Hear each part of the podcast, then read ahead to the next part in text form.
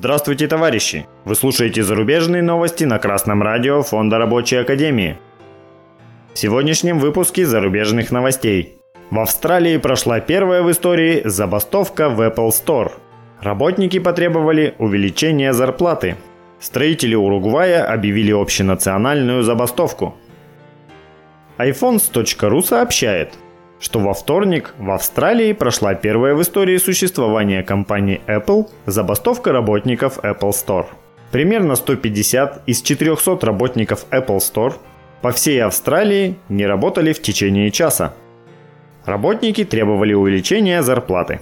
Apple согласилась увеличить минимальную ставку до 28 австралийских долларов, но работники требуют 31 австралийский доллар. Кроме того, они хотят улучшения условий труда. В том числе возможность брать два выходных подряд в неделю.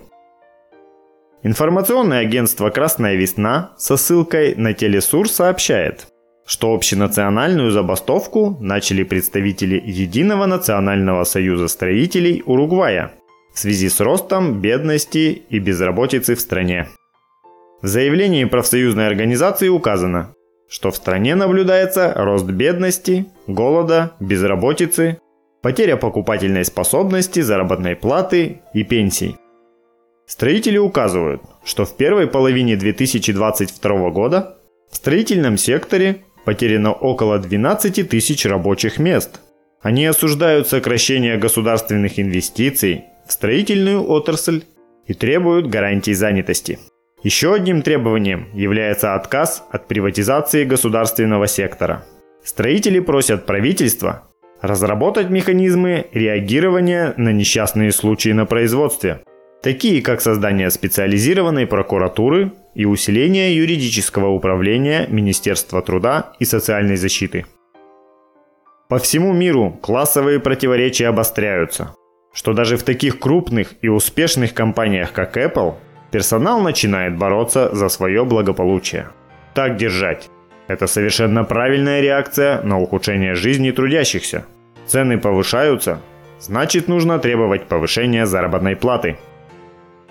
На следующем этапе нужно требовать заключать трудовые контракты таким образом, чтобы работодатель автоматически повышал заработную плату на сумму больше процента инфляции.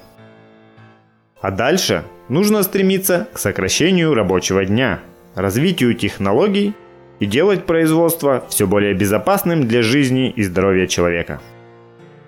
Если трудящиеся не будут этого требовать и все вместе за это бороться, то нас ждет все большая деградация и обнищание предприятий и их работников. А с другой стороны, процветание и благополучие собственников этих предприятий, которых кроме как паразитами не назовешь.